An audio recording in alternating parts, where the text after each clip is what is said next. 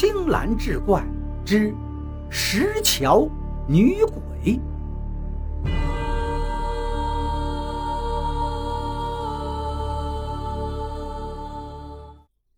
按照规矩，我在灵棚上跪下去，对着遗像磕了头。想起来爷爷当年拿着锄头要拆桥的时候，眼泪不由自主地流了下来。女朋友在我身后跟着我一同跪下。人们都说爷爷没有白疼我。第二天就该发丧了，天空里下起小雨，沙沙的。我随着送葬的队伍往山上走，路途很熟悉，我小时候无数遍的走过这里，而且我清楚的记得要经过那座石桥，那座石桥还有梦中的女鬼，少年时候的噩梦滚然袭来，我不自禁的有些害怕。但是看着送葬的队伍，我又有什么害怕呢？实际上那天什么都没发生。我走过石桥，随着人们穿过泥泞的小路，让爷爷入土为安了，然后顺利的回到家，帮着家里打扫收拾，送还借来的桌椅，一直忙到了下午，才跟家人聚在一起吃了饭。吃完了饭，天很快就黑了下来。又陪着父母说了许多年不曾说的话，一会儿就到了半夜了。父母催促我们休息，明天还要走，还得早起。我就跟女朋友回到屋里，相拥着笑。然后女朋友给我看她手上的镯子，说这是刚才我母亲送给她的。我说那就是认可你了。我们相拥着入眠，在沙沙的雨声之中，我以为会安静的睡着。直到天亮，可是睡到一半，我怀里的那个人突然问我：“你怎么可以那么狠心？”听到这个声音，我心中一惊，瞬间就醒了过来。拉开灯后，才发现女朋友安安静静的睡着，什么话都没说，呼吸均匀，睡得极其安稳。看到她的样子，我心里长舒了一口气，原来刚才是做梦了。就在我准备拉灯再次入睡的时候，我却突然觉得怀里的人一下子变了模样。他大大的眼睛充满了哀伤，轻轻地问我：“你怎么可以这么狠心？”看着他的样子，我的心疼得呼吸不过来。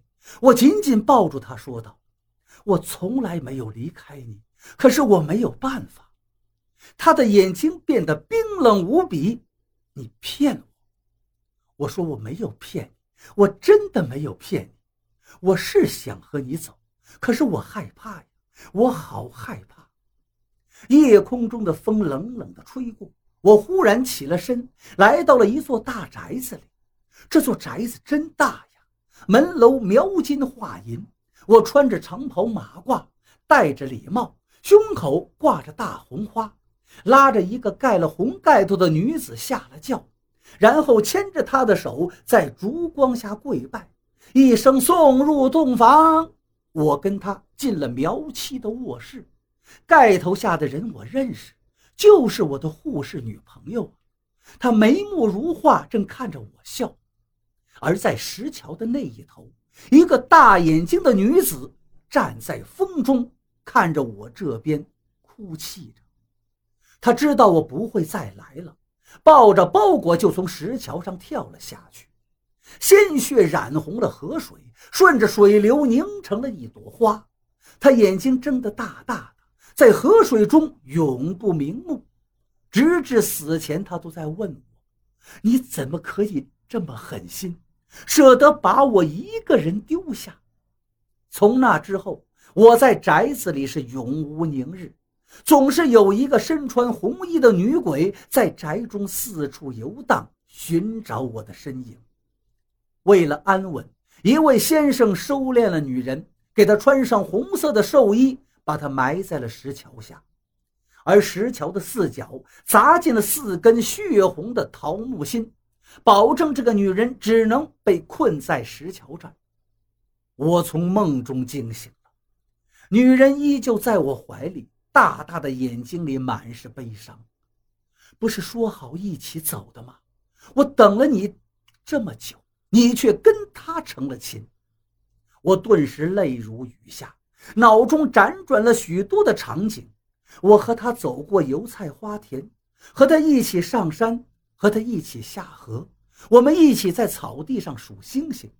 他问我会不会娶她，我告诉他，就算是山倒了，河干了，我都会娶她。可是山没倒，河也没干，甚至油菜花还都没有凋谢，我却要和别的女人成亲了。我们相约离开，可我却哪儿都去不了。后来我在哪所院子里死去，却又投胎回到了这里。护士被他上了身。我们在天亮的时候不得不请了先生。先生沉默着不说话，皱着眉头看着护士。过了良久，才问：“你要怎么才能走？”护士甜蜜地看着我：“我要跟他成亲。上次是你骗的，我知道，但我不怪你。只要成了亲，我就放过他们。”先生不说话，想了许久。同意了女鬼的意见，我们成亲了。他紧紧地把我搂在怀里，生怕我再离开。他说：“我已经等了你一百年了，我不想再等了，你跟我走吧。”我说：“我不能跟你走，你知道的。”他怎么办？他说：“他，他和我们一起走。”成亲的第二天，父亲告诉我，那座石桥被挖了。我听了父亲的话，点点头说：“挺好。”告别了他们，也告别了村庄。我们一起离开了这里，回到了学校。我坐在窗前，看着护士的脸，却感受到了无边的冰冷。他问我：“这一次，你还是要抛下我吗？”我摇摇头，和他一起上了楼，在夜空的凉风中。一跃而下。